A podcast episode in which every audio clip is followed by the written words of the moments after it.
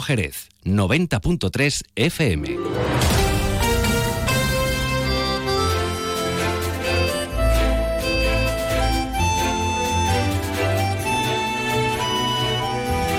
Más de uno Jerez. Leonardo Galán, Onda Cero.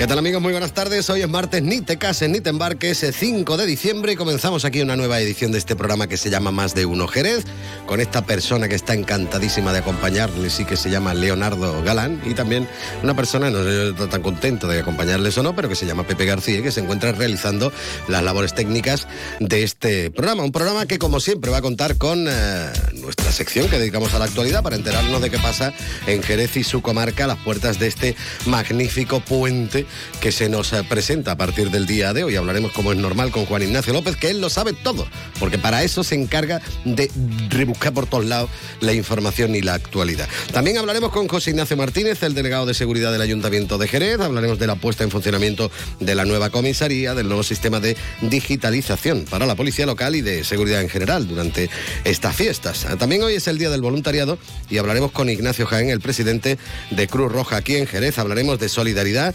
Roja lanza en Jerez la campaña Yo sí me acuerdo de ti y así que luego hablaremos de ella. Y también hablaremos con Antonio de María Ceballos, el presidente de la patronal hostelera Oreca, para hablar de la ocupación hotelera durante este puente y también de las fiestas en general. Y por supuesto, como es martes, pues vendrá por aquí nuestro amigo Francisco Benavent para buscar las huellas del flamenco. Hablaremos de la celebración del primer encuentro de zambombas y del legado que nos deja José Luis Embalao, que falleció la pasada semana a los 85 años. De este y de mucho más hablaremos aquí en Más de Uno Jerez, un Más de Uno que comienza como siempre mirando los cielos para saber cómo van a estar de cara a las próximas horas. Así que contactamos con la Agencia Estatal de Meteorología. Buenas tardes. Buenas tardes. Durante esta tarde en la provincia de Cádiz tendremos cielos muy nubosos o cubiertos con precipitaciones débiles. Pueden ser localmente moderadas. El viento durante esta tarde aumenta de intensidad. Será de componente este moderado, más intenso en el litoral. Las temperaturas bajan en el campo de Gibraltar y se mantienen sin cambios o ligero ascenso en el resto de la provincia. Se espera hoy una máxima de 19 grados en Jerez de la Frontera, 18 en Cádiz, Arcos de la Frontera y Rota, 17 en Algeciras. Mañana continuaremos con cielos muy nubosos o cubiertos, sin descartar las precipitaciones, en general débiles, más probables e intensas en el área del estrecho. El viento mañana será de componente sureste, de intensidad floja a moderada. Las temperaturas diurnas se mantienen con pocos cambios. Máximas mañana de 19 grados en Cádiz y Jerez de la Frontera, 18 en Algeciras, Arcos de la Frontera y Rota. Las mínimas suben, 15 en Cádiz, 13 en Algeciras, Arcos de la Frontera y Rota, 11 en Jerez de la Frontera. Es una información de la Agencia Estatal de Meteorología.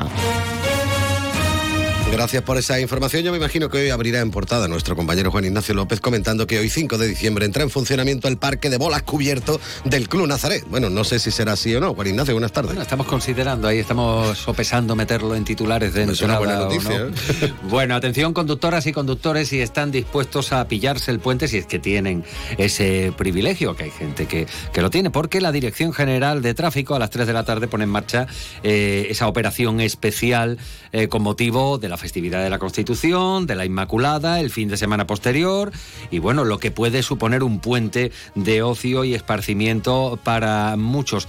En la provincia de Cádiz se esperan unos 206.000 desplazamientos de largo recorrido y hay eh, franjas horarias en las que no se aconseja precisamente coger el coche para realizar esos desplazamientos, por lo cual pues eviten en la medida de lo posible esta tarde entre las 5 de la tarde y las 10 de la noche, eh, eviten hacer esos desplazamientos en la medida de lo posible entre las 10 de la mañana y las 2 de la tarde de mañana, día de la Constitución, o el jueves entre las 6 y las 10 de la noche. Y ya, bueno, pues el jueves, si les parece, les hablamos del regreso que también entraña ciertas dificultades o no. Hay carreteras que van a estar más afectadas en el entorno de Jerez, pues como es lógico, la A4, eh, la autopista Sevilla Sevilla-Cádiz, AP4, que desde que se liberalizó el peaje, pues soporta una cantidad de tráfico increíble, con lo cual también se espera que esté muy concurrida, además de la Nacional 340, la A480, que es la autovía que nos lleva hasta Sanlúcar o Chipiona, en definitiva, y apuntan así desde la DGT, pues esas carreteras eh, secundarias a las que a veces no se eh, presta demasiada atención. Por lo demás, hoy vamos a preguntar a los organizadores de zambombas, sobre todo eh, aquellos que las organizan al aire libre, qué previsión, previsión barajan si caen dos gotas, a ver qué es lo que nos responden y lógicamente nos vamos a fijar también en el Día del Voluntariado, creo que es un tema que tú vas a abordar aquí en más de uno Jerez. Esto y más a partir de las 2 menos 25. Pues estaremos como siempre pendientes. Juan Ignacio, gracias. Gracias. Más de uno. Honda Cero Jerez. Leonardo Galán.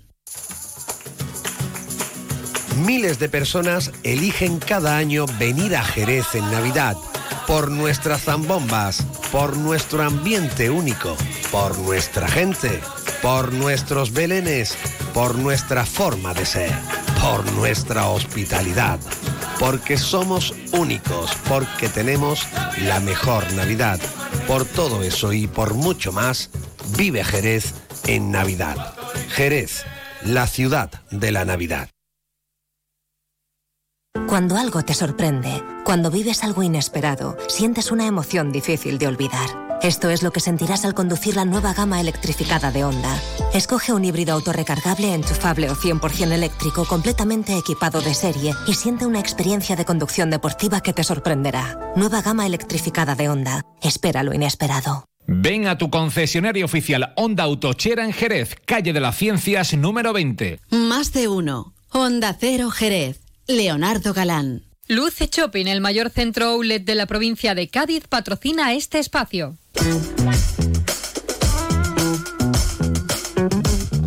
La musiquita esta, cada vez que la escucho, parece va a aparecer por ahí el coche de Starkey Hatch, este de...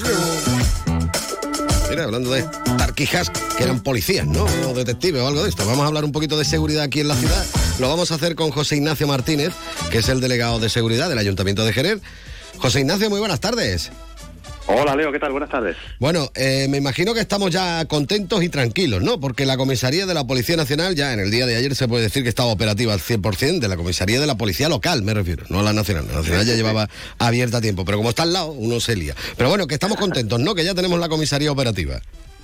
Sí, claro, claro, sí, sí, el tener la jefatura ya disponible al 100% y, y ya prácticamente con todo lo, lo efectivo ya movilizado ya la nueva jefatura, la verdad que es una alegría, porque tenemos ganas ya de tener unas instalaciones más adecuadas a los tiempos actuales. Mira que ha llevado tiempo ¿eh? que, que se haya podido terminar, ¿no?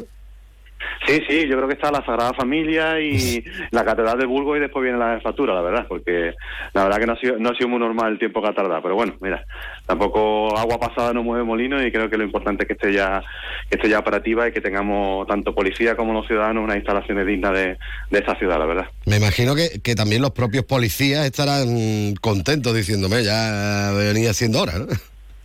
Claro, claro.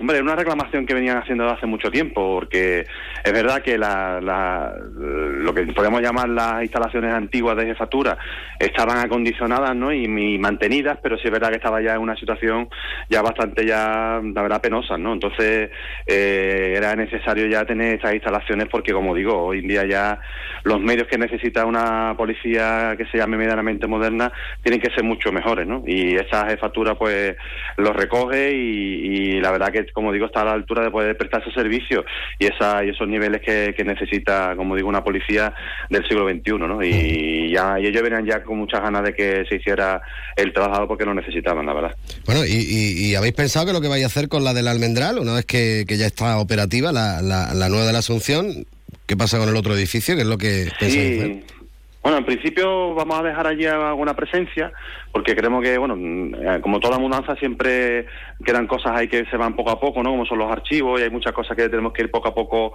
terminando de llevar y habrá allí presencia policial. Tenemos pensado que se quede allí también la agrupación de, de protección civil, se va a quedar allí en aquella en aquella jefatura que, bueno, que pasará a ser también ahora mismo, digamos, los locales de, de protección civil. También queremos dejarlo abierto para que también haya alguna dependencia municipal, estamos todavía en duda un poco con cuál, y también en alguna, alguna asociación de vecinos que también nos ha pedido un poco tener presencia allí. No está al 100% cerrado, pero sí es verdad que van a estar en uso y además de forma inmediata, o sea, no, no va a quedarse la, la, la, factura, digamos, antigua, no se va a quedar en desuso ni abandonada, porque como digo, protección civil se queda, además nosotros estamos haciendo ahora un trabajo importante de recuperar lo que es la agrupación, porque la agrupación no sabemos por qué, en la anterior etapa del gobierno anterior pues no prácticamente se quedó anulada, no, no dejó de funcionar. Y nosotros creemos que es una es un cuerpo bastante importante que apoya mucho a la seguridad de la ciudad. Y estamos de nuevo pues organizándola, estamos impulsándola y nuestra idea es que, que tengamos una presencia importante de protección civil allí en aquella zona que como digo van van a seguir ahora y, como, y con más con más presencia porque va a haber más más voluntarios en, en estos días como se están incorporando ya en fechas pasadas de hace cuatro meses para acá se están incorporando los que ya estaban anteriormente y nuevos voluntarios que se están empezando a formar para incorporarse, ¿no? porque creemos que es un cuerpo muy importante, que muchos ayuntamientos son muy relevantes a la hora de, como digo, compaginar eh, tareas de seguridad y de seguridad ciudadana eh, junto con la Policía Local y Nacional y aquí no tiene por qué ser menos, ¿no? Entonces queremos también impulsarlo. Ahí va, a ser aquello también, como digo, un centro neurálgico de mucha actividad y aunque está todavía por definir, ya hay una parte clara que, vamos a seguir allí con, presencia. De todas formas, cuanto más voluntarios, mejor. ¿eh? Lo digo por si alguien está pensando en hacerse voluntario, siempre viene bien. Hoy que estamos hablando del Día eh, del Voluntariado, por cierto. Todo hay que decir. Sí, sí. De hecho, vamos a hacer una campaña abierta. Nosotros, los voluntarios de protección civil, hombre, tienen que hacer una pequeña formación, tienen que prepararse porque, bueno, como digo, es un cuerpo que complementa muy bien a lo, a lo que es la seguridad del resto de cuerpos, de tanto locales como nacionales. Y, y, bueno, lo que estamos buscando es gente que tenga inquietud de ayudar a los demás, que tenga ese espíritu por intentar apoyar un poco a a las personas en eventos, en situaciones un poco difíciles y, y todo aquel que tenga esas ganas, bueno, pues estará bienvenido y aportaremos la formación, aportaremos los medios suficientes porque, bueno, en definitiva, Protección Civil es un cuerpo más que tiene que tener sus medios, sus recursos y estamos también en ellos para que para que tengamos 100% operativo y con todos los voluntarios posibles eh, a la Protección Civil en, en Jerez también. Bueno, volviendo a la policía local, por cierto, lo del tema este del sistema de digitalización para la policía local, ¿esto de qué va? Bueno, eso es algo que tenía que estar también hace mucho tiempo, casi igual que, la jefatura, pero no, estaba y es que porque, bueno, la verdad que los medios con los que cuenta, cuenta hasta ahora la policía a nivel de todo su uso, todo lo que son los procedimientos, tanto administrativos como son del trabajo en, la, en el día a día, en la calle, como son todas aquellas operaciones que tienen que hacer los policías en su tarea cotidiana, pues lo estaban haciendo a mano. ¿Vale? Era un trabajo a mano, no teníamos todo, todo era, digamos, por duplicado, tenemos que hacer todos los expedientes manuales, tenemos que después llevar y, meterlo manualmente en aplicaciones eh, del sistema de información municipal también a mano y lo que suponía que bueno que era muchísimo trabajo administrativo burocrático y aparte que retrasaba muchísimo el tiempo. Y después la información que yo creo que esto estas herramientas lo más importante que dan después es que dan muchísima información del trabajo diario no tampoco se tenía no era también un trabajo arduo estadísticas a mano y era todo muy difícil. Lo que hemos lo que hemos hecho nosotros es pues se ha, se ha adjudicado ya una una herramienta digital que, que lo que hacemos es que todo este trabajo diario de la policía en la calle y también a nivel de, la, de las tareas administrativas y en plana mayor, en, en, todas en todo, como digo, en todas las áreas de, trabajo de la policía que se va a hacer de forma digitalizada y por tanto mm, mucho más eficiente, mucho más eficaz, la información va a quedar reflejada en tiempo real por tanto, el policía no tiene que dedicar ni un minuto a, tareas administrativas, sino que automáticamente, de forma online, va a quedar todo registrado en los servicios centrales. Esto se integrará también con los servicios de información municipal, por tanto, vamos a tener una integración total de los datos, lo que va a provocar también que tengamos esas estadísticas de forma sencilla, rápida y clara, y eso al final te ayuda a tomar decisiones, ¿no? Porque si evidentemente nos damos cuenta de que hay un montón de actuaciones policiales en un sentido concreto, en una zona concreta, pues sabemos de forma rápida dónde tienen que ser mucho más efectiva y donde tiene que haber mucha más presencia en las zonas concretas donde se está provocando esa incidencia, ¿no? No que ahora pues tienes que hacerlo todo como muy muy manual y con el riesgo de que al hacerse las cosas de forma manual pues te equivoques, ¿no? Y, y la verdad que esa herramienta lo que va a hacer es modernizar también mucho a la policía, simplificarle muchísimo el trabajo y después que tengamos muchísima información de cara, como digo, a la toma de decisiones, ¿no? Bueno, poquito a poco nos vamos actualizando, que eso también es importante. Por cierto, José Ignacio, de cara a este, bueno, iba a decir fin de semana, no es fin de semana, este super megapuente que, que nos llega prácticamente ya y, y en materia de seguridad, ¿qué le podemos decir al ciudadano para que tenga cuidadín, cuidadín y esas cosas? A ver. Bueno, en materia de seguridad hemos hecho un grandísimo esfuerzo. Hemos hecho prácticamente como, sin exagerar, seis, siete reuniones de forma conjunta de coordinación, más otras después también que hemos hecho entre delegaciones para, para que realmente sea efectiva la seguridad en un evento tan importante como, como es el de las zambombas. ¿no? Eh, nosotros, la primera medida que hemos tomado, que lo comentábamos el otro día en, la, en una rueda de prensa, era que habíamos activado el nivel 1 del plan de emergencia municipal. Esto significa que dentro del plan de emergencia establece que cuando hay eventos con una gran aglomeración de personas se activa este nivel 1 y esto eso que arrastra, pues arrastra que se activan también todos aquellos operativos que van de la mano de este nivel 1. ¿no? Estamos hablando de operativos de la Policía Local, que se refuerzan su, su trabajo, eh, operativos de la Policía Nacional, que también refuerza el número de efectivos y el trabajo, eh, Guardia Civil, más orientado un poco a la zona rural, bomberos, vamos a tener un puesto de emergencia fijo sanitario, por tanto, lo que, lo que hemos hecho nosotros es reforzar un poco para que, bueno, también hemos hecho un esfuerzo grande con movilidad, porque hemos, hemos hecho que la ciudad, digamos, no se colapse ante esta, esta avalancha de, de vehículos que vienen también al centro por esta, por esta por esta fiesta, ¿no? por estas celebraciones. Por tanto, lo que hemos hecho es un esfuerzo grande para, primero, ensanchar el centro, que no se quede todo organizado en tres, cuatro plazas, que se, que se repartan otras plazas más un poco, más, digamos, fuera de lo que es la almendra un poco principal de la ciudad. Y lo que hemos hecho que, que en, en toda esta zona pues haya presencia policial para que realmente se note un poco la seguridad y que estemos mucho más, menos aglomerados y un poco más controlados toda esta entrada y salida de personas y que el transporte público prevalezca sobre el privado, ¿no? A las personas que le decimos, bueno, pues que como pasó este fin de semana pasado, que afortunadamente, bueno, pues fue un fin de semana muy festivo, hubo prácticamente muy pocas incidencias, todo el mundo entendió bien un poco las molestias que supone a veces, pues, pues estrechar un poco o, digamos hacer un poco más, más compleja la llegada en coche al centro, todo el mundo lo entendió bien, tanto transporte público, taxi agradecieron mucho estas medidas porque fue mucho más fluida la entrada y la salida, todo esto favorece a la seguridad en definitiva, ¿no? Y bueno, y lo que decimos a la gente que yo creo que pues se puede compatibilizar perfectamente, divertirse, pasarlo bien y que seamos, bueno, pues respetuosos, ¿no? Con el, con la tranquilidad, el descanso de los demás y que no, y que no, que seamos un poco cívicos, también se han reforzado todos los temas sanitarios para que realmente de limpieza, para que realmente también esté protegida esa área. En definitiva, un poco lo que le pedimos a la gente que igual que fin de semana pasado, bueno, porque se divierta todo el mundo, se lo pase bien, pero que, que nos respetemos uno a otro y que sea una convivencia tranquila, ¿no? en definitiva nosotros hemos hecho todo lo posible para que, bueno, tener un poco todas las cosas que puedan ocurrir, tenerlas previstas, pero bueno, siempre sabemos que ante eventos como este y con tanta avalancha de personas no, no es sencillo, ¿no? Pero bueno, mejor que no pase nada, que es lo suyo, que solo sea diversión y de eso, de eso se trata. José Ignacio Martínez, delegado de seguridad del Ayuntamiento de Jerez, muchísimas gracias por haber estado con nosotros un ratito aquí en Onda Cero. Nada, nada, encantado, gracias a vosotros, Leo. ¿Conoces el único centro outlet de la provincia de Cádiz? Visita Lutz Shopping y encuentra las primeras marcas con hasta un 70% de descuento durante todo el año. Y no te pierdas el mejor ocio y restauración al aire libre. Para saber más, entra en www.lutzshopping.com. Más de uno. Honda Cero Jerez. Leonardo Galán. Vive las navidades perfectas en las Dunas Shopping. Los encuentros, la compañía, los regalos, las grandes cenas y largas sobremesas, la ilusión de los niños. ¡Ey! Las Dunas Shopping te traen muchas sorpresas. Estate atento a nuestras redes sociales y gana muchos premios. Navidades perfectas en las Dunas Shopping. Abrimos todos los días de estas Navidades, incluido el festivo 8 de diciembre y todos los domingos hasta el 7 de enero. Yuyu, ¿yo te he hablado a ti de mi cuñado Ramiro? Claro que sí, hombre, ese que es muy cortito, ¿no? Para descambiarlo. ¿Pero qué dice Yuyu de mi cuñado? Es magnífico, una persona maravillosa. Anda ya, Luis, con todo lo que tú me has contado de qué ha pasado ahora. Que le he tocado en el amigo invisible y me ha regalado mi botellita de canasta. Ahora lo entiendo todo.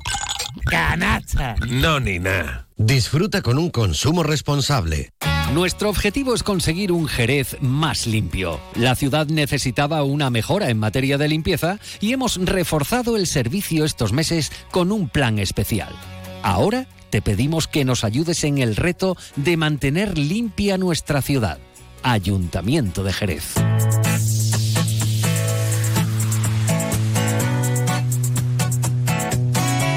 Continuamos, por supuesto, en la sintonía de Onda Cero Jerez en este 90.3 de la frecuencia modulada, también en www.ondacero.es y en tu teléfono móvil directamente, si te has descargado la aplicación gratuita de Onda Cero.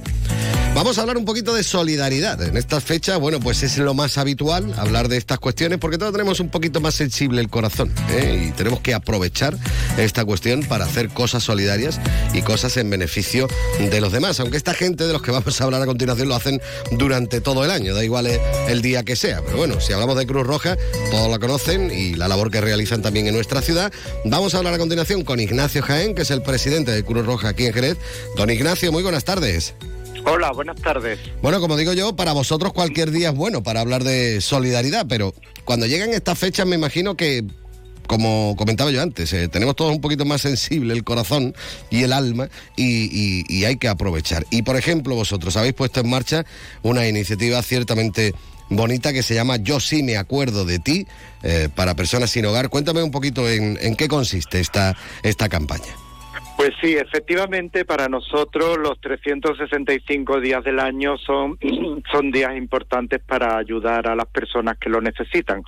Y, y es cierto que, bueno, que en Navidad tenemos todos el corazón un poco más sensible y estamos más predispuestos a, a ayudar. Tenemos que decir que, bueno, que Jerez es una ciudad solidaria, tremendamente solidaria. Este año estamos cumpliendo los 150 años de, de, de la Asamblea en, de Cruz Roja en Jerez y eso da muestra de la solidaridad de la ciudad. Pero sí es cierto que en Navidad, pues en la época de Navidad, pues estamos más predispuestos a ayudar a los demás, ¿no? Entonces, en este sentido, pues tenemos varias campañas activas. Eh, una de ellas es Yo sí me acuerdo de ti, eh, que consiste en que vamos a pedir la colaboración de la ciudadanía de Jerez para regalar alguna sudadera eh, alguna eh, sudadera que les sirva de abrigo a las personas que atendemos que son personas sin, sin hogar. Son las personas que atendemos día a día por las noches, que veréis la, la, los coches de Cruz Roja, pues repartiendo los bocadillos, un poco de caldo, un café, un zumo. Y a estas personas también queremos hacer, eh, tener un detalle, un detalle con ellos para que sientan ese cariño, esa cercanía y ese calor de la ciudadanía de Jerez.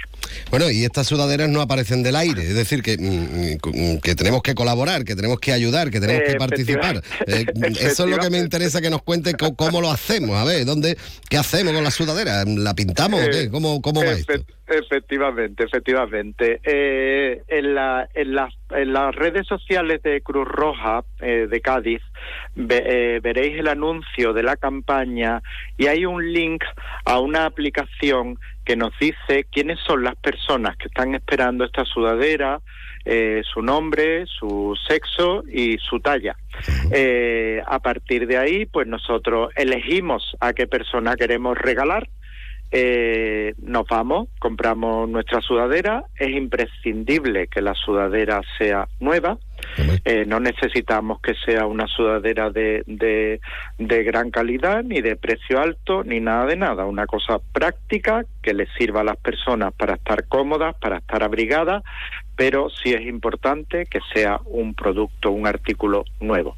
Queremos con Como esto, si te la comprara para ti. Tú vas a la tienda y te la compra para ti, pues igual, ¿no? Ya está. Efectivamente, reforzar la, la dignidad de estas personas, pues regalándole algo nuevo, como le regalaríamos a un amigo, a nuestro padre, a nuestro hijo, a nuestra madre, a nuestra hermana, etcétera, etcétera, ¿vale? Eh, y bueno, y, y una vez que la tengamos, pues la llevamos a la Asamblea de Cruz Roja o nos decís que no podéis acercarla y nosotros nos ocupamos de recogerla. Esta sudadera eh, se van a entregar el día 20 de, de este mes, que vamos a, a celebrar una comida de Navidad para estas personas sin hogar. Es una iniciativa que ya llevamos varios años haciendo, colaboran con nosotros Hacedores Cádiz, eh, es el chef de, del Cherry, Javier Muñoz, el, el chef de la Carboná, el que se va a ocupar de, de servir este almuerzo. Servirá una, una tradicional versa jerezana y vamos a tener un postre también que, que lo proporciona Cocina Solidaria de Rota. Entonces, bueno, va a ser un momento va a ser un momento entrañable porque bueno vamos a intentar que estas personas pues tengan ese poco de calor de cariño y de celebración que, que bueno que tenemos todos y todas en, en este periodo navideño Actualmente, eh, ¿a cuántas personas atiende Cruz Roja, personas sin hogar, aquí en, en nuestra ciudad, más o menos? Porque yo sé que esto siempre va fluctuando como, como la bolsa de Nueva York, podríamos decir, pero, pero más o menos, ¿qué cifra Ef- estamos hablando? Efectivamente, efectivamente, va fluctuando porque, bueno, pues estas personas son personas poco poco arraigadas y poco asentadas, no algunos sí y otros no. Eh, entonces, bueno, pues tenemos muchas personas que van y vienen, que aparecen y desaparecen y, y bueno, pero nosotros siempre estamos ahí, nos da igual quienes sean y nos da igual que los hayamos atendido antes o no, siempre estamos dispuestos a tenderle la mano y a facilitarle las cosas que necesitan, ¿no? Estamos hablando en el día a día de unas 60 personas aproximadamente. Sabéis que el coche de Cruz Roja va haciendo un recorrido por la ciudad, la Meda Vieja, Mamelón, la Rotonda de los Casinos, eh, la Plaza del Caballo, etcétera, etcétera. Y la media de, de las personas que a las que repartimos algo de alimento, pues son aproximadamente son 50, 60 personas, algunos días un poco más y algunos días un poco menos, ¿no? Bueno, y la pregunta del millón también, porque seguramente más de uno, y además hay que aprovechar, ya que estamos hablando del tema, ¿cómo se hace uno socio de, Cruz Roja aquí en, en Jerez para poder ayudar, ya no solo en esta campaña, sino para ayudar durante todo el año, que yo sé que también hace falta? Sí, claro que sí. Bueno, cualquier ayuda es bienvenida, Leo. Eh, por una parte, podemos hacernos socios, lo podemos hacer o bien en la asamblea, en, el loca- en los locales de la asamblea, que estamos allí en la rotonda de Carrefour. eh, en la rotonda esta grande de Carrefour, en la, al principio de, de la calle Alcubilla. Eh, lo podemos hacer también a través de la página de, de la página web de Cruz Roja. Lo podemos hacer llamando por teléfono, cualquiera de la cualquiera de las vías o de los canales. eh, es bueno, ¿no? Eh, y bueno, y por otra parte también mm, podemos ayudar como voluntarios, ¿no? También necesitamos como personas voluntarias, ¿no? También necesitamos eh, personas que nos ayuden a, a- a llevar toda esta, esta acción solidaria hacia las personas que lo necesitan, ¿no? Eh, nosotros, aparte de, de estas 50, 60, 70 personas sin hogar, atendemos mm, a un volumen muy importante de personas. Eh, bueno, pues están por encima de por encima de las 6.000 personas a las que atendemos a lo largo del año en los diferentes proyectos, ¿no? Sí, porque vosotros Tenemos- hacéis hasta cursos, vamos, para formar también a, a personas Sí. que estén en situación Sí. de vulnerabilidad Sí, social, hacéis millones de cosas, porque siempre lo estamos contando aquí en, en la sintonía. cubrimos cubrimos pues mm, casi todas las necesidades que puede tener una persona en, en, en el trayecto en el itinerario en el itinerario de su vida no atendemos a, a la infancia eh, en, en asuntos como la, la promoción del éxito escolar eh, atendemos también a eh, en- intentamos enseñar a los niños y a las niñas a defenderse de lo del acoso digital en las escuelas. Eh, les enseñamos vida saludable. Después a la juventud también los sensibilizamos con, con la igualdad con la con cuestiones relacionadas con la violencia los enseñamos también a través del proyecto de Pineo, ayudamos también a las personas que están desempleadas, eh, fundamentalmente a los colectivos más desfavorecidos, los jóvenes, las mujeres en situación de vulnerabilidad social, a los parados, a las personas paradas, desempleadas, eh, mayores. Intentamos ayudarlos a, encontrar ese empleo que les devuelva la autonomía, la independencia y la dignidad y los ayude a empoderarse para continuar la vida eh, por sí mismos, ¿no? Ayudamos también a, bueno, a las mujeres que están en, en situación de, de violencia de género, ayudamos también a las personas mayores que están en situación de soledad no deseada, en fin, que como verás tenemos... Ignacio, yo creo que es más fácil decir a quién no ayudáis, ¿no? yo creo que es más sencillo y se acaba antes. ¿eh? Pues sí, pues sí. Bueno, voy La a dar el teléfono, por cierto, para que se puedan poner en contacto con vosotros, el 956 14 20 49, 956 14 20 49, porque ahí se pueden informar de, de los diferentes proyectos que tenéis en marcha, por si quieren colaborar, si quieren ayudar, si quieren ser voluntarios o quieren participar, que yo creo que es lo mejor que pueden hacer nuestros oyentes. Ignacio, que tenemos que charlar más veces, agradecerte que hayas estado Claro unos minutos aquí con nosotros en Onda Cero. Bueno, si quieres comentar algo más, aprovecha que tiene el micrófono abierto. Sí, si me permitís, quisiera eh, mm, agradecer, hoy es el día, hoy 5 de diciembre es el día del voluntariado y quisiera aprovechar eh, vuestra generosidad al brindarme estos minutos en vuestra emisora para agradecer a todas las personas voluntarias de Cruz Roja en Jerez, de Cruz Roja allá donde exista y de cualquier otra organización o de cualquier otra asociación de ayuda solidaria o de ayuda humanitaria. Hoy es un día para celebrar la generosidad de esas personas que entregan su tiempo y su esfuerzo a favor de los demás de una forma desinteresada. Desde aquí, gracias mm, ahora y siempre y desde aquí os necesitamos hoy y todos y cada uno de los días. Pues nada, lo dicho, Ignacio Jaén, presidente de Cruz Roja aquí en Jerez. Muchísimas gracias por haber estado con nosotros aquí en Onda Cero. Un abrazo. Muchísimas gracias a vosotros. Un abrazo. Más de uno. Onda Cero Jerez. Leonardo Galán. Cuando algo te sorprende, cuando vives algo inesperado, sientes una emoción difícil de olvidar. Esto es lo que sentirás al conducir la nueva gama electrificada de Honda. Escoge un híbrido autorrecargable, enchufable o 100% eléctrico completamente equipado de serie y siente una experiencia de conducción deportiva que te sorprenderá. Nueva gama electrificada de Honda. Espera lo inesperado. Ven a tu concesionario oficial Honda Autochera en Jerez, calle de las Ciencias número 20. Navarro Hermanos, diseño y fiabilidad. Concesionario oficial Peugeot en Andalucía de motos y scooters. Visite su fantástica exposición y elija su modelo favorito con entrega inmediata. Boutique exclusiva para que pueda personalizar su moto con el mejor equipamiento. Navarro Hermanos además le asesora y financia para simplificarle todo. Navarro Hermanos en Avenida Blas Infante 12, Cuatro Caminos, Jerez. Navarro Hermanos, la mejor garantía. Más de uno. Onda Cero Jerez. Leonardo Galán.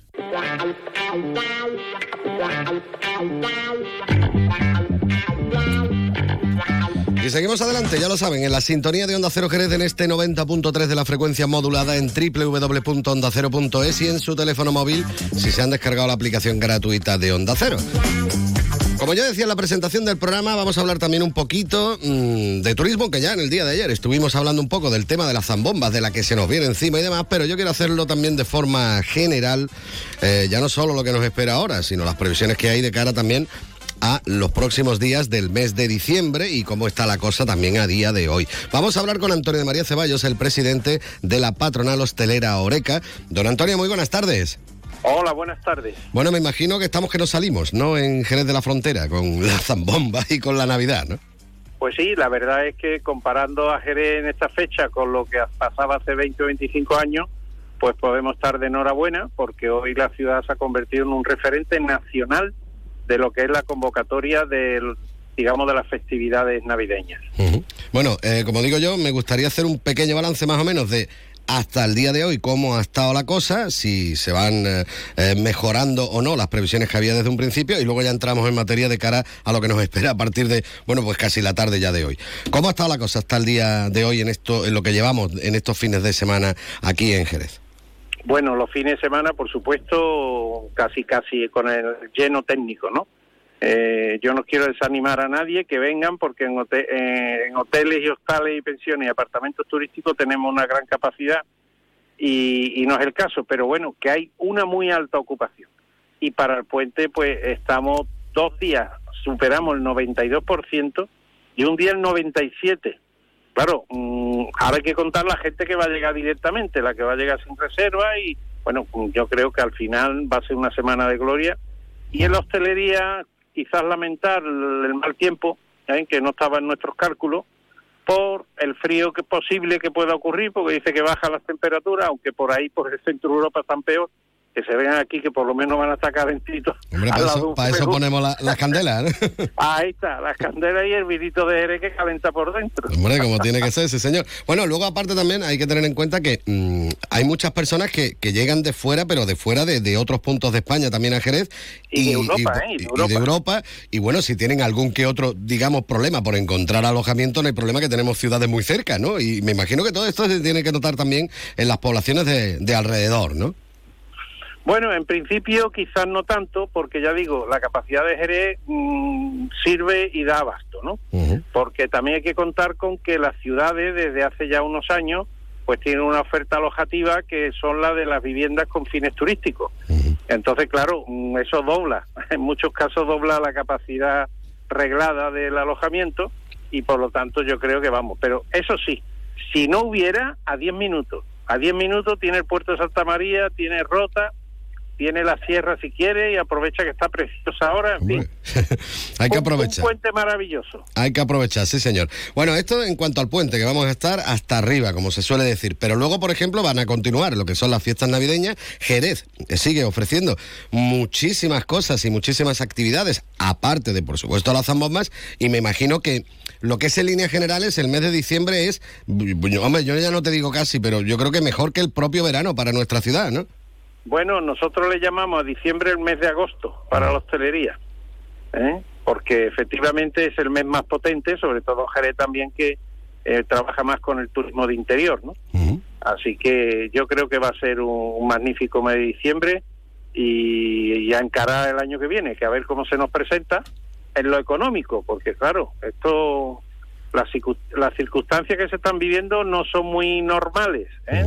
Sabemos que todo ha subido, todo, todo, todo ha subido, pero sin embargo el consumo no decae, todo lo contrario, ¿eh? se mantiene o incluso o incluso sube, ¿no? Esto esto es inexplicable. Yo creo que ni los economistas tienen una explicación racional. Porque lo teníamos guardado debajo del corcho, me parece a mí. Me extraña a mí, porque un gaditano con 10 euros en el bolsillo le quema. para eso están los No bares. capaz. Para eso están los bares. Los para bares y lo que haga falta. Para eso están los bares, para gastarlo. Los coches de veintitantos mil euros para arriba, ¿eh? bueno, depende, depende, depende. Sí, sí, pero los nuevos todos de veintitantos mil euros para arriba. Pues Es que yo creo que ya no lo hay más barato también, ¿eh, Antonio? También, también es verdad. Bueno, otra cosita, a ver, eh, este año se han puesto el tema de los servicios en la calle y demás, en algunas zonas de la ciudad. Me imagino que eso eh, habrá afectado de forma beneficiosa para muchos restaurantes que, que veían cómo mm, se desbordaban las colas esperando para poder entrar en los servicios y demás, aunque me imagino que siempre mm, cuanto más mejor, ¿no? ¿Qué, ¿Qué te llega a ti a tus oídos? A ver, cuéntanos.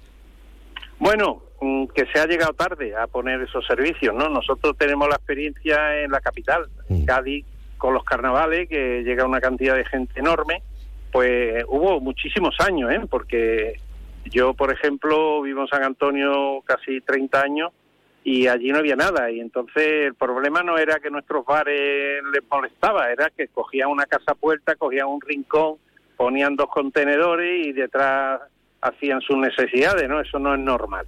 Estamos en una época en la que yo creo que el nivel de vida se tiene que notar. Y lo que ha hecho Jerez lo que había que haber hecho hace muchísimo tiempo. En el momento que se detecta que hay mucha gente en la calle, que además están para arriba, están para abajo, están tomando una copa, un refresco, agua, luego al final hay que reponer. Y por lo tanto yo creo que lo que se ha hecho es lo correcto. Bueno, y como digo yo, que cuantos más mejor. Es decir, que si se ve que, que hace falta más, pues para próximas ediciones. Claro que, sí, si que es que además poniendo.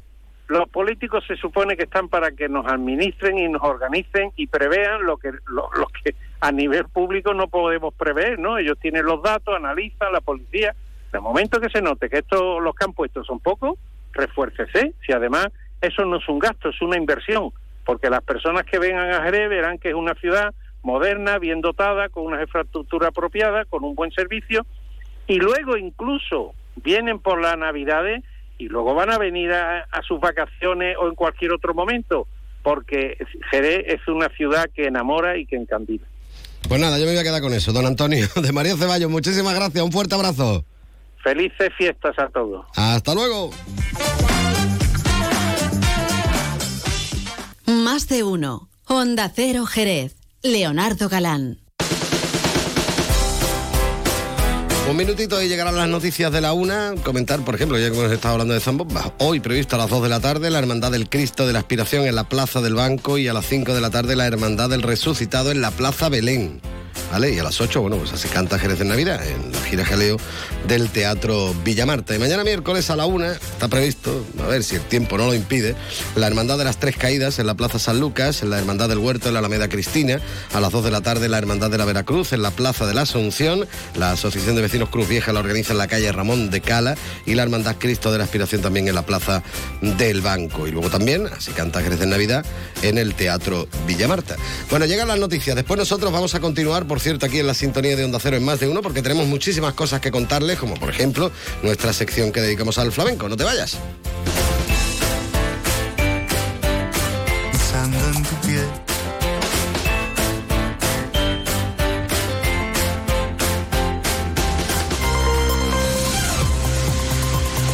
Noticias en Onda Cero.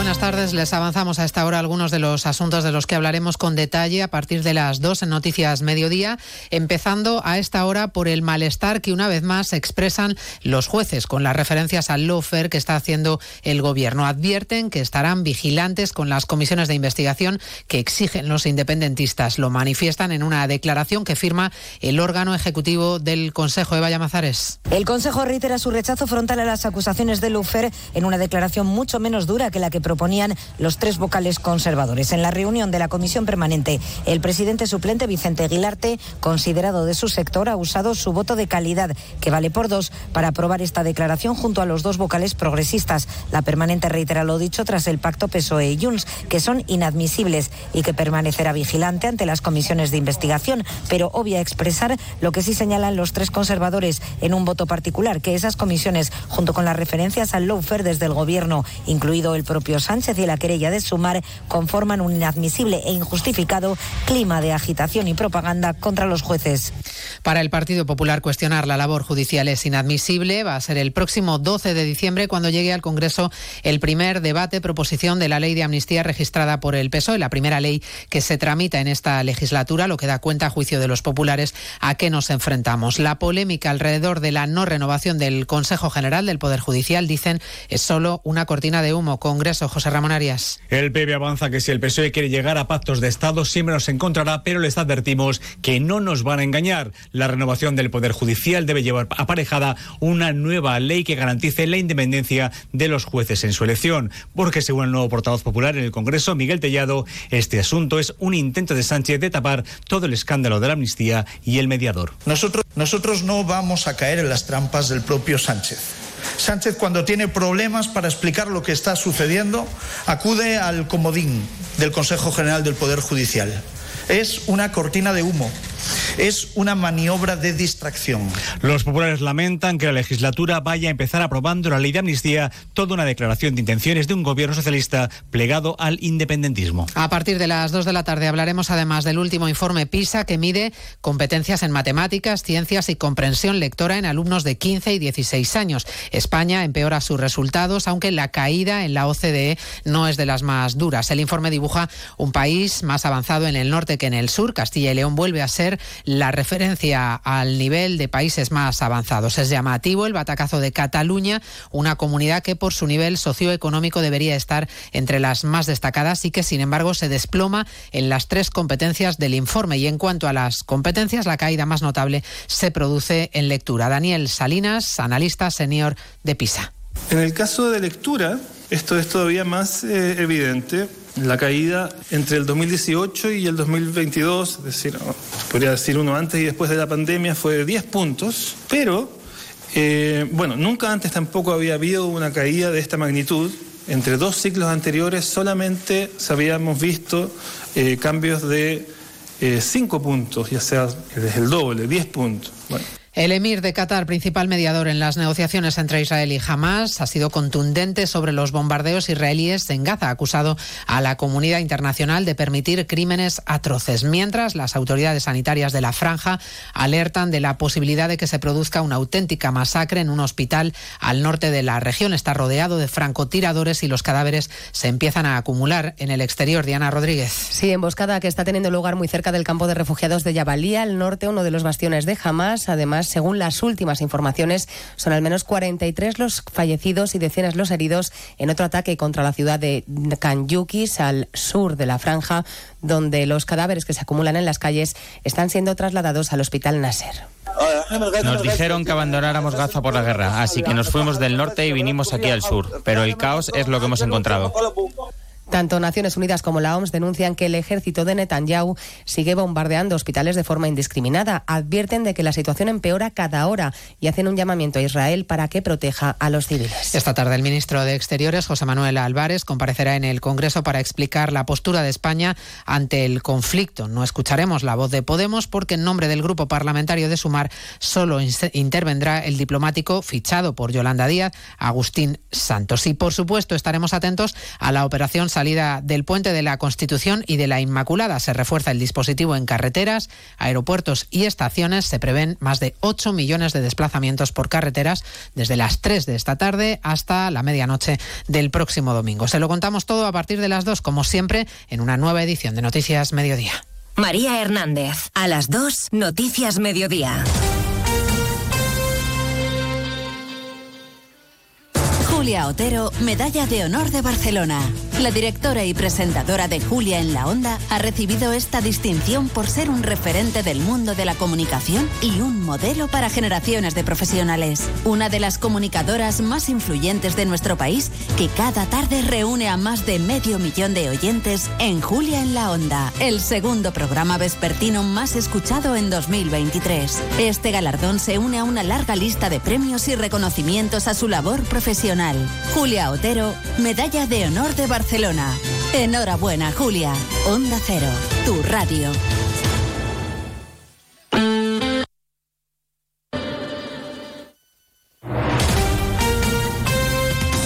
Andalucía, Onda Cero.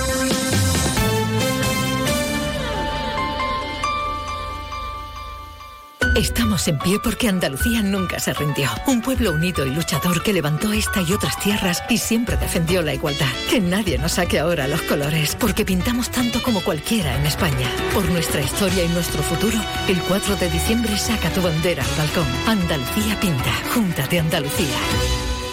Termina el año en verde con los Social Energy Green Days. Llévate 200 euros en tu batería virtual con Quiroluz. Con seguro todo riesgo incluido los dos primeros años y grandes descuentos con hasta 25 años de garantía en todas nuestras instalaciones de primeras marcas. Pide tu cita al 955 44 11 11 o socialenergy.es. La revolución solar es Social Energy. En estas Navidades, saborea el mejor jamón ibérico de bellota, los romeros de Alanís, producto familiar y artesanal con tiendas en Alanís y Sevilla. Los romeros de Alanís. Descubre nuestro producto estrella, lomito ibérico de bellota, el mejor sabor para estas fiestas. Realiza tu pedido entrando en shop.losromerosdealanís.com y lo recibirás en casa en 48 horas. Los romeros de Alanís, de nuestras dehesas a tu mesa. Sobre todo, Onda Cero Andalucía. En Onda Cero, Noticias de Andalucía. Jaime Castilla. Buenas tardes, hacemos hasta ahora un repaso de la actualidad de Andalucía de este martes 5 de diciembre, víspera del festivo del Día de la Constitución y día en el que comienza un puente en el que la Dirección General de Tráfico prevé 1,6 millones de desplazamientos de largo recorrido en la comunidad. Por ello, activa desde hoy hasta el domingo un plan especial de tráfico y recuerda mantener la prudencia al volante unos días festivos en los que está previsto que continúe lloviendo al menos hasta el viernes. A pesar de ello, los hoteles andaluces prevén una ocupación cercana al 70% de media en estos días, con una alta ocupación en alojamientos rurales y en destinos de interior como Córdoba, donde el porcentaje sube hasta el 90. Onda Cero Córdoba, Anabel Cámara. Esas son las previsiones de los principales hoteles cordobeses que apuntan hasta un 90% de ocupación en atención a las reservas para los días fuertes del Puente de la Constitución, como son el miércoles y viernes. También la Asociación de Empresarios de Hospedaje de Córdoba maneja buenos datos de ocupación, con una media del 78%. También Granada registra una alta ocupación. Allí además está el reclamo de la apertura hoy de Sierra Nevada para esquiar, aunque por ahora con poca superficie. Onda Cero Granada, Guillermo Mendoza. Sierra Nevada abre tres días más tarde de lo previsto a los esquiadores y lo hace a ralentí con solo cuatro pistas para principiantes de las 139 que tiene la estación. Es decir, con apenas dos kilómetros esquiables y con un telesilla, el nuevo Emil Ale. En el puerto de Algeciras ha sido detenido un hombre por la Policía Nacional cuando intentaba cruzar a Marruecos con su hijo de tres años sin el consentimiento de la madre. Onda Cero Cádiz, Carmen Paul. La intervención comenzó cuando recibieron la denuncia de la expareja sentimental del detenido que tenía ya todo preparado para salir del país. Según ha explicado la policía, tanto la madre como sus tres hijos menores se encuentran bajo la protección de las autoridades competentes. En Jaén, la Guardia Civil ha desarticulado dos talleres industriales dedicados a la fabricación de armas de guerra y sustancias explosivas dentro de una operación internacional. Onda Cero Jaén, Pepe Cortés. Las instalaciones estaban dotadas de maquinaria industrial pesada, tornos, fresadoras, prensas hidráulicas, entre otras. Los agentes intervinieron 28 armas de fuego, varias de ellas fusiles de asalto, catalogados como armas de guerra. Además, 23.350 cartuchos metálicos, incluida munición de guerra, 29 silenciadores y 17 kilogramos de sustancias explosivas. Seguimos ahora con el repaso de la actualidad del resto de provincias y lo hacemos por Almería. En Almería, el lotero de la capital que regala décimos para el gordo de la lotería ya ha escondido participaciones por el mobiliario de su barrio, el barrio de Oliveros, y este año además el quinto que pone en marcha la iniciativa ha querido dar un paso más y ha escondido décimos bajo el mar para llevar la suerte a los almerienses. En Ceuta, el Gobierno estudia la municipalización del servicio de limpieza y recogida de residuos para 2024. El presidente de la ciudad, Juan Vivas, se ha reunido con las centrales sindicales para trasladar su compromiso de mantener la plantilla actual, así como cumplir con el convenio laboral. Ceuta quiere seguir el modelo de Málaga. En Huelva, el ayuntamiento limita el uso de petardos durante las fiestas. Solo se van a poder lanzar elementos pirotécnicos entre las 10 de la noche y las 2 de la madrugada, la noche de Navidad y durante la noche de fin de año. En Málaga, la empresa municipal de aguas del Ayuntamiento de la capital llevará a cabo la ejecución de 130 actuaciones en los 11 distritos de la ciudad por valor de más de 100 millones de euros. Dichas actuaciones van encaminadas a la mejora de la producción de agua potable, evitar fugas, reutilizar aguas regeneradas o reducir el riesgo de inundación. Y en Sevilla hoy se ha colocado el primer tubo de la portada de la Feria de Abril, que este año está inspirada en el pabellón Mudéjar de la capital andaluza, sede del Museo de Artes y Costumbres Populares, un trabajo obra del artista italiano Davide de Gambine. Más noticias de Andalucía a las 2 menos 10 aquí en Onda Cero. Onda Cero. Noticias de Andalucía.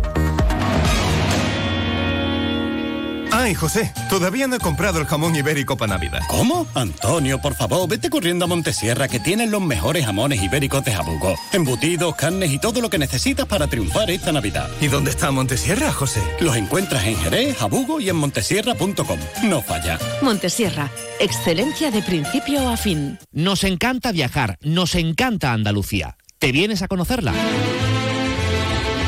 Iniciamos nuestro viaje cada miércoles a las dos y media de la tarde y recorremos Andalucía contigo. Gente Viajera Andalucía, un programa de turismo, actualidad, gastronomía, tradiciones y buen humor en Onda Cero. Con la colaboración de la Consejería de Turismo, Cultura y Deporte de la Junta de Andalucía. Te mereces esta radio. Onda Cero, tu radio. Onda Cero Jerez, 90.3 FM. Más de uno. Onda Cero Jerez. Leonardo Galán. Miles de personas eligen cada año venir a Jerez en Navidad por nuestras zambombas, por nuestro ambiente único, por nuestra gente, por nuestros belenes, por nuestra forma de ser, por nuestra hospitalidad, porque somos únicos, porque tenemos la mejor Navidad. Por todo eso y por mucho más, vive Jerez en Navidad. Jerez, la ciudad de la Navidad. Yuyu, ¿yo te he hablado a ti de mi cuñado Ramiro? Claro que sí, hombre, ese que es muy cortito, ¿no? Para descambiarlo. ¿Pero qué dice Yuyu de mi cuñado? Es magnífico, una persona maravillosa. Anda ya, Luis, con todo lo que tú me has contado de qué ha pasado ahora. Que le he tocado en el amigo invisible y me ha regalado mi botellita de canasta. Ahora lo entiendo todo. Canasta. No, ni nada. Disfruta con un consumo responsable. Más de uno. Honda Cero Jerez. Leonardo Galán. Bueno,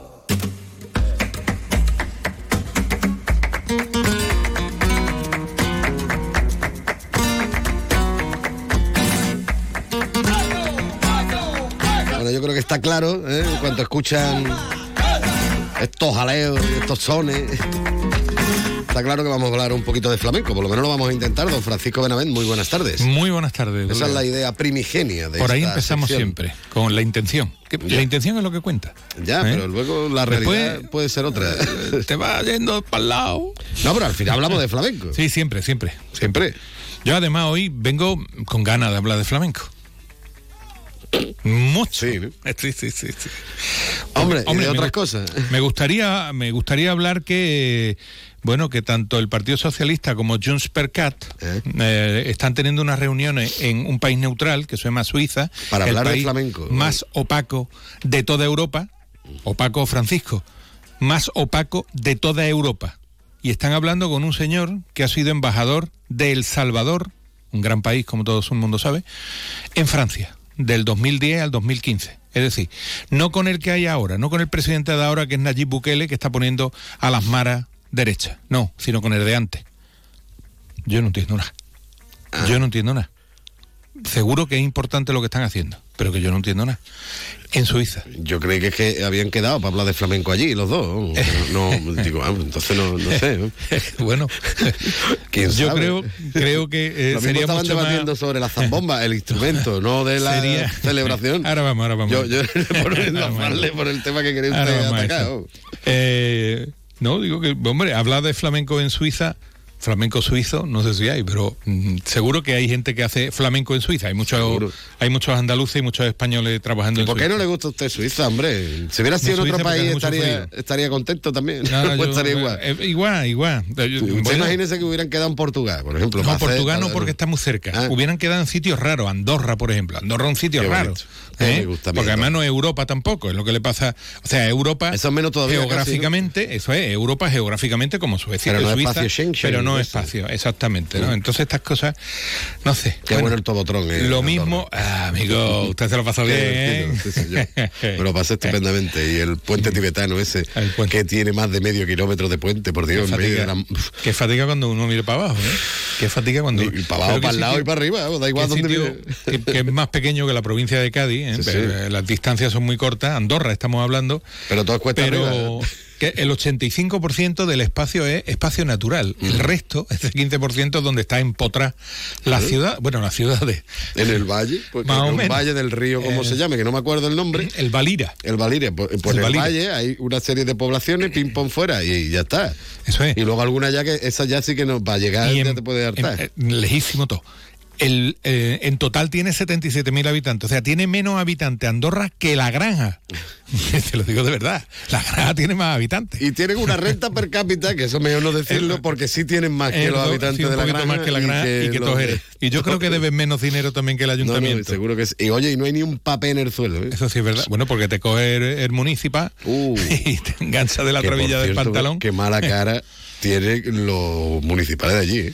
Bueno. Municipales o, de, yo qué sé, o nacionales, yo no sé cómo se llamarán, los policías que. Policía. Los policías que había Es que allí. nada más que hay uno, Policía Nacional. O sea, como se llame, Policía de Frontera son los mismos. Todos Vaya, los mismos. Vaya, no te pases. ¿eh? Pero, no, no, pero a mí me gusta también ese tipo de orden, ¿eh? que la gente No, no, no. cuide su sitio, ¿no? y cuide, y además, si no lo cuida, que tiene Que sanción, ¿eh? sancione, ¿eh? Que lo mismo igual que aquí, que las ordenanzas que hay, que si los perros no pueden hacer caquita en la calle. Y la hacen, tiene sanción, es. o debería de tenerla. El dueño, el perro no, que el perro Pero no no tiene culpa de nada. Mm. El perro no extingue. ¿eh? Entonces, y todo esto venía a que venía- vamos a hablar de flamenco. Bueno, vamos a hablar de cómo estamos. Ya estamos en. Esto es tiempo de zambomba. ¿no? Que Mm. Ya podría oficialmente ser- sí. Podría ser el título incluso de un programa, Tiempo de zambomba. Y es verdad que cuando uno entra en las redes sociales, ¿eh? en Facebook y en ese tipo de redes sociales, ve uno muchas críticas, muchísimas críticas. Hay una con la yo no comparto, ¿eh? Esto es tiempo, tiempo bueno para que hay gente que puede ganar dinero y esas cosas y hace el año. ¿Eh? Lo mismo, lo que no te ha dado tiempo, hace todo el año, lo mismo en Navidades puede salvar un poco los trastos y entonces se están reforzando, reforzando las plantillas de los bares, de los restaurantes y eso está bien, ¿no? Las comidas en los restaurantes, ¿no? Verá cómo va a terminar alguna. sí, porque cuando se suelta la lengua, se suelta la lengua cuando le dice al jefe lo que piensa de él de verdad, ¿no? Está todo el año diciéndole, usted diga, don Manuel, lo que usted diga. Y cuando llega el... Oh, mamá, ya ni don Manuel ni nada. no, don Manuel a ver, Manuel, te voy a decir una cosa.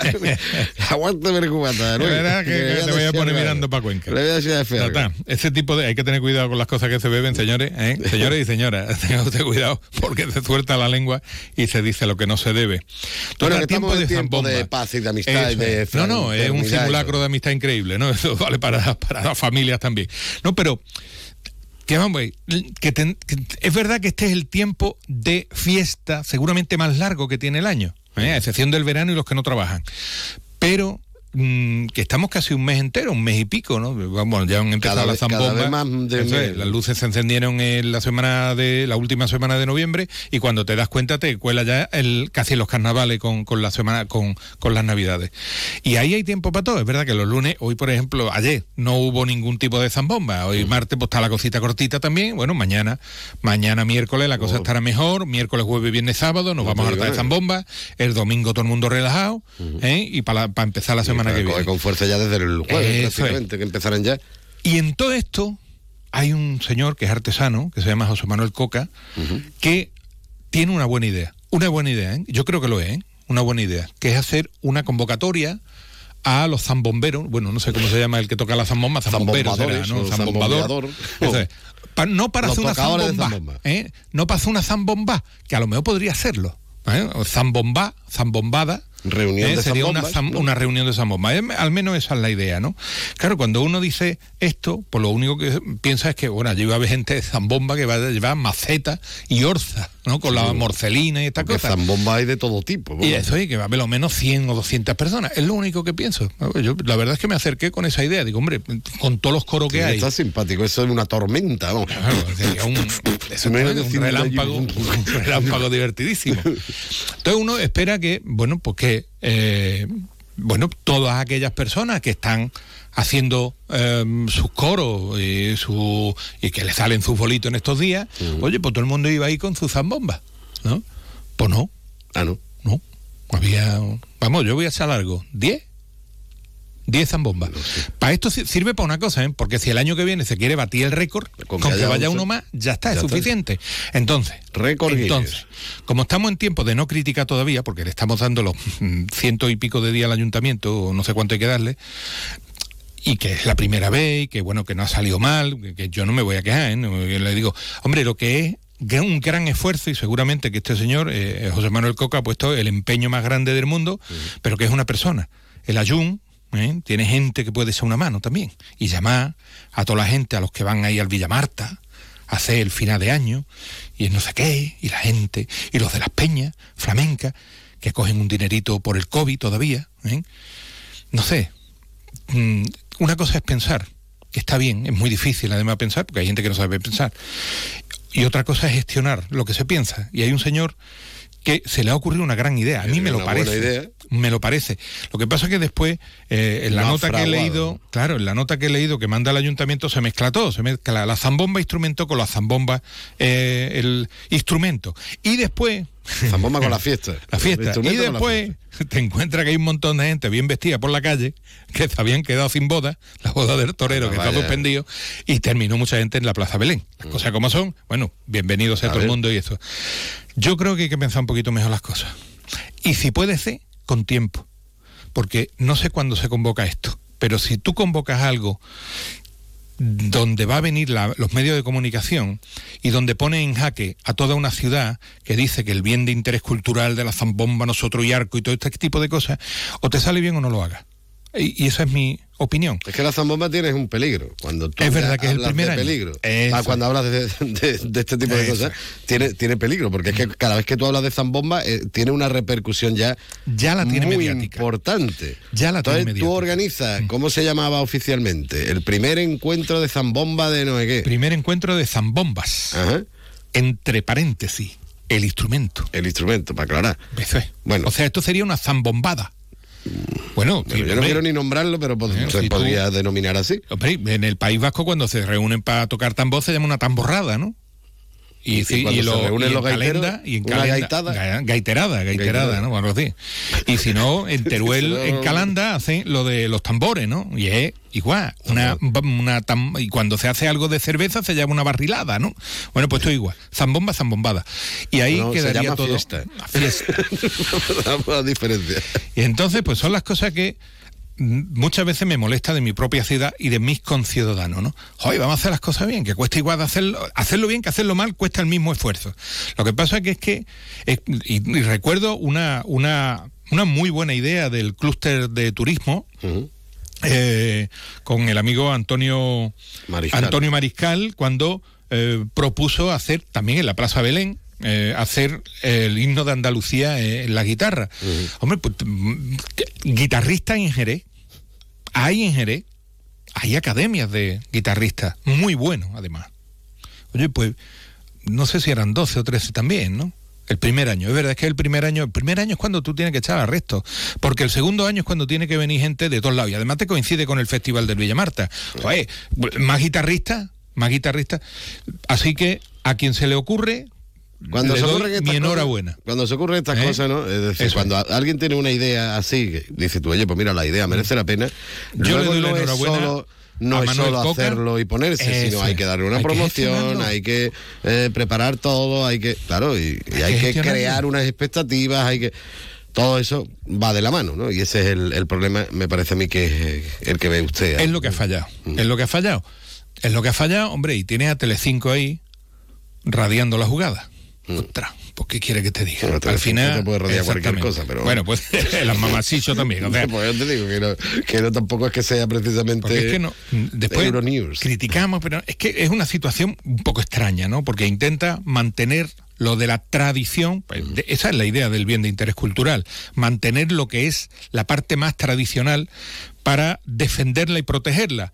Claro, si el propio ayuntamiento también dice, y se pondrán barras, pues entonces ya no tenemos una tradición, ya esto es un- una barra.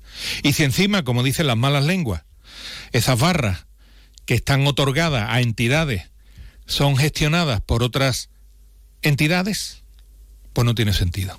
Porque entonces, ¿no? Decir. subrogadas, subrogadas. Entonces no tiene sentido. Y entonces es verdad que lo que dicen en las redes sociales, pues la gente se queja. Señores, no se quejen ustedes, estos son 15 días, mal contados, vamos a pasarlo bien y me- el año que viene Y vamos a intentar hacerlo mejor. No poner más bombillas, por favor, ¿eh? que esto no sea Vigo, ni el árbol más grande, ni nada de estas Ni tonterías. ángeles más grandes Eh, todavía, porque vaya a los dos ángeles que han puesto en Pues la Plaza. Pues mira, son graciosos porque te puedes sentar. ¿eh? Te gra- puedes sentar los polletes. Sí, sí, sí. Ah, bueno. Te puedes sentar los polletes y la verdad que se está bien. ¿eh? Sí. Está bien.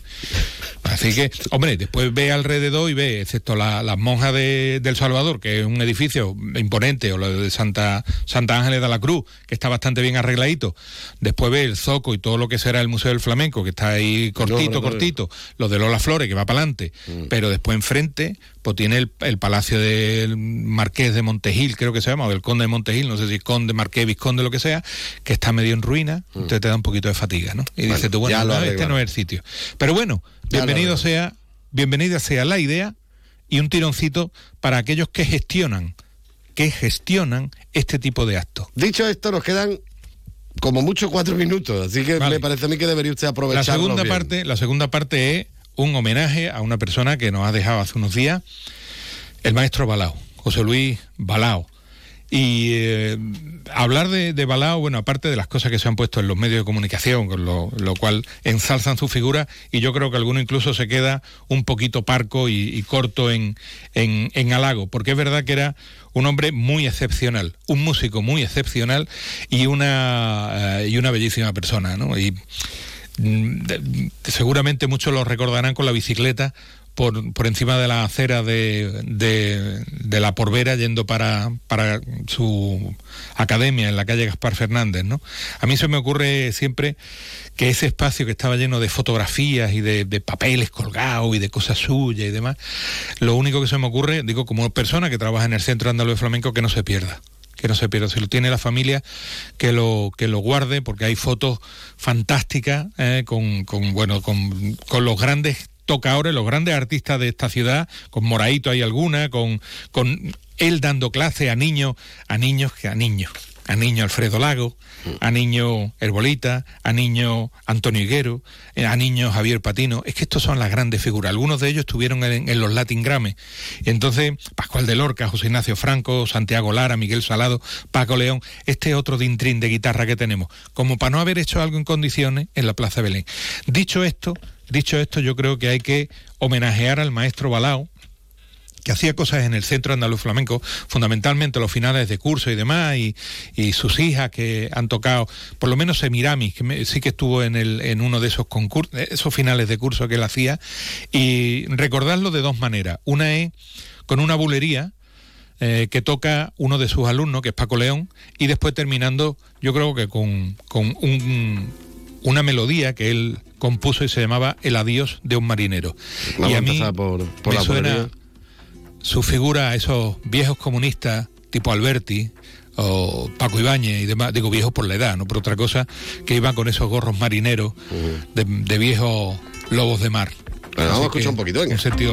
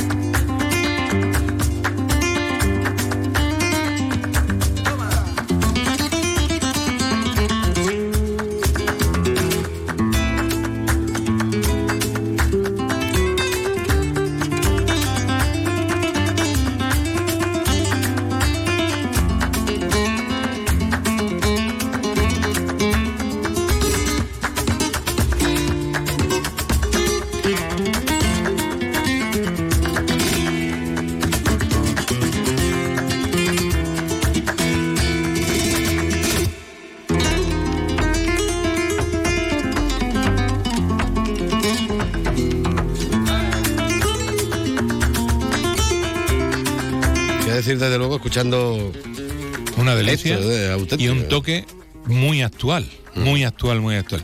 De- creo que era Paco de Lucía, eh, eh, lo he leído en algún periódico, que lo llamaba el, el científico, el flamenco, el, flamen, el, eh, el flamenco de la guitarra científica, o algo así, es como lo llamaba. La verdad es que es un hombre que estudia, ha estudiado muy bien todo lo que quería hacer, ha estudiado mm, después de ser ya una persona eh, metida en estos berenjenales, porque ha sido alumno de Rafael del Águila, otro, digamos, otro extraordinario tocador, compositor, maestro, no, no, no sabría eh, identificarlo, ¿no?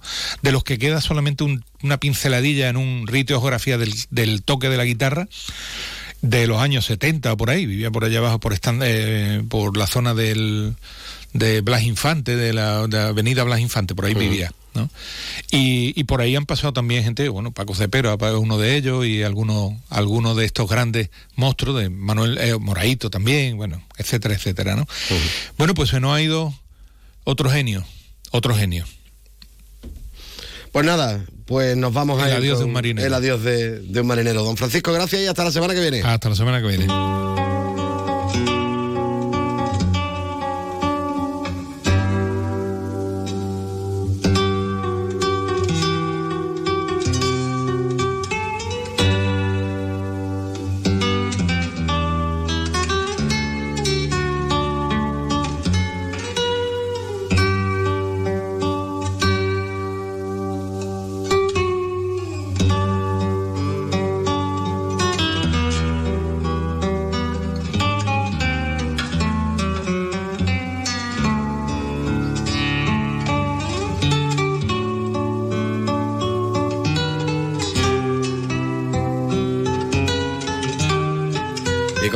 De un marinero nos vamos a marchar también en el día de hoy, deseando que pasen un feliz puente. Nosotros de todas formas aquí en el ámbito local volveremos el jueves. ¿eh? Lo digo por si usted tiene que trabajar, que sepa que nosotros también estamos aquí en el lío. Por cierto, recomendarles esta tarde a partir de las 7 en los claustros de Santo Domingo se inaugura la exposición del arte del nacimiento organizada por la Asociación de Belenistas de Jerez. Ahí queda también esa recomendación navideña para el día de hoy. En el control de sonido ha estado Pepe García, les habló Leonardo Galán, nos iremos a dar una vueltecita, yo siempre se lo recomiendo, al restaurante Antonio para disfrutar con la mejor gastronomía, allí es donde se puede reservar esa cena con los amigos, con, con la familia, con los compañeros de trabajo, magnífica y maravilloso y va a quedar este estupendamente sobre todo si acompaña esos platos con alguno de los vinos de bodegas Williams and Humbert. Nos vamos, ahora les dejo en buena compañía con Juan Ignacio López y toda la actualidad. Adiós.